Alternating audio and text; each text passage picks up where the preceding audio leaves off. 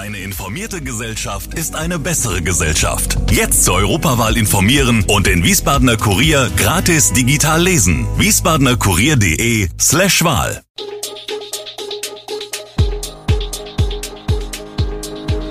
Gude, unser morgendliches News Update. Das Wichtigste aus Wiesbaden für Sie im Überblick. Guten Morgen aus Wiesbaden an diesem 16. Juni. Die Schließung der Galeria-Filiale in Wiesbaden, Vorbereitungen für die Konzertreihe in der Brita Arena und E-Bikes überholen unmotorisierte Fahrräder. Das und mehr gibt es heute für Sie im Podcast. In knapp zwei Wochen findet in der Galeria-Filiale in der Kirchgasse der letzte Verkaufstag statt. Sie gehört zu den 19 Filialen bundesweit, die zum 30. Juni geschlossen werden.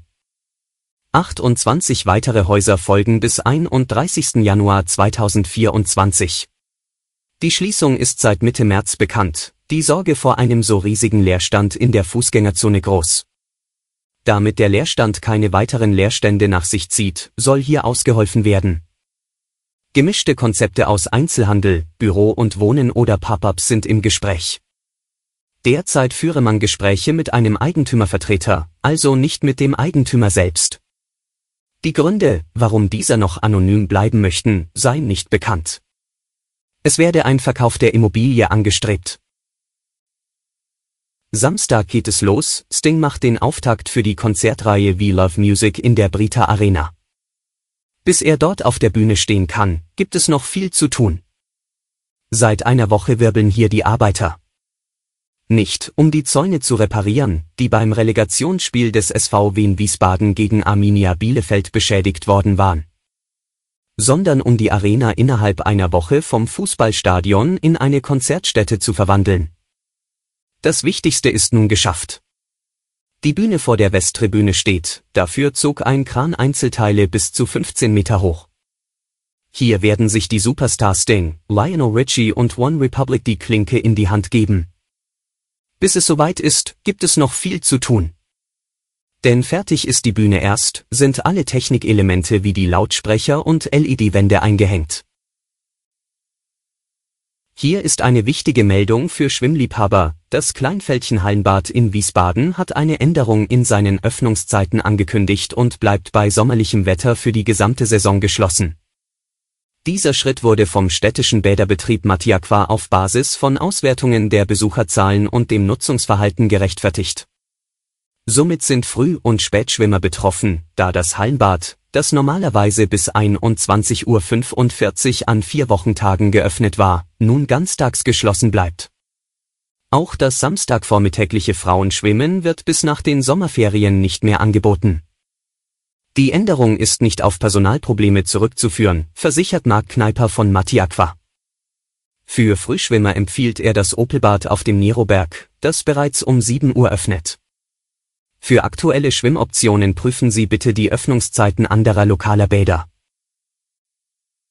In der Region stehen am Wochenende mehrere Großereignisse an, die Besucher aus dem gesamten Ballungsraum anziehen.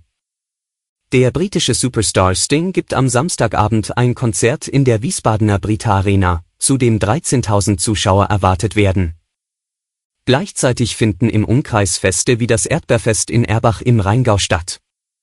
Aufgrund von Baustellen und Sperrungen rund um Wiesbaden kann es zu längeren Fahrzeiten und Verkehrsbehinderungen kommen. Die Salzbachtalbrücke fehlt weiterhin und ab Freitag werden zwei weitere Straßenabschnitte gesperrt. Die Autobahn A671 zwischen Hochheim Nord und Mainz-Kastell wird in Fahrtrichtung Wiesbaden von Freitag bis Montag gesperrt sein, ebenso wie die Anschlussstelle Äppleallee in Fahrtrichtung Mainz auf der A643. Am Dienstag wird die Zufahrtsrampe Mainz-Mumbach in Fahrtrichtung Wiesbaden gesperrt. Die Autobahn GmbH empfiehlt weiträumige Umleitungen und den Einsatz öffentlicher Verkehrsmittel, insbesondere für das Stingkonzert da das Parkplatzangebot begrenzt ist und der Hauptbahnhof nur 10 Gehminuten von der Brita Arena entfernt liegt. Experten gehen davon aus, dass E-Bike-Stückzahlen im Laufe des Jahres erstmals an unmotorisierten Fahrrädern vorbeiziehen werden. Für das gesamte Jahr prognostiziert die Branche einen Absatz von 2 Millionen E-Bikes. Das wären etwa 10 Prozent weniger als im Spitzenjahr 2022. Generell hat die Fahrradbranche durch die Pandemie einen gewaltigen Boom erlebt. Probleme bei den Lieferketten sind mittlerweile ausgestanden. Dadurch wurden in Deutschland im vergangenen Jahr sogar 820.000 Räder mehr ausgeliefert als verkauft. Der durchschnittliche Verkaufspreis lag im vergangenen Jahr inklusive Mehrwertsteuer bei 500 Euro für ein normales Rad und 2800 Euro für ein E-Bike. Insbesondere bei den Mountainbikes und bei Lastenrädern sind die motorisierten Modelle gefragt. Die Ansprüche der Kunden sind höher. Starker Akku, gute Federung, App-Anbindung, stabile Komponenten und eine lange Lebensdauer stehen auf Liste der Käufer ganz oben. Alle Infos zu diesen Themen und viel mehr finden Sie stets aktuell auf www.wiesbadener-kurier.de.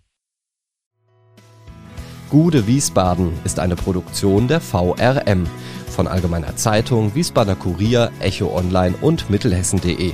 Redaktion und Produktion die NewsmanagerInnen der VRM. Ihr erreicht uns per Mail an audio.vrm.de.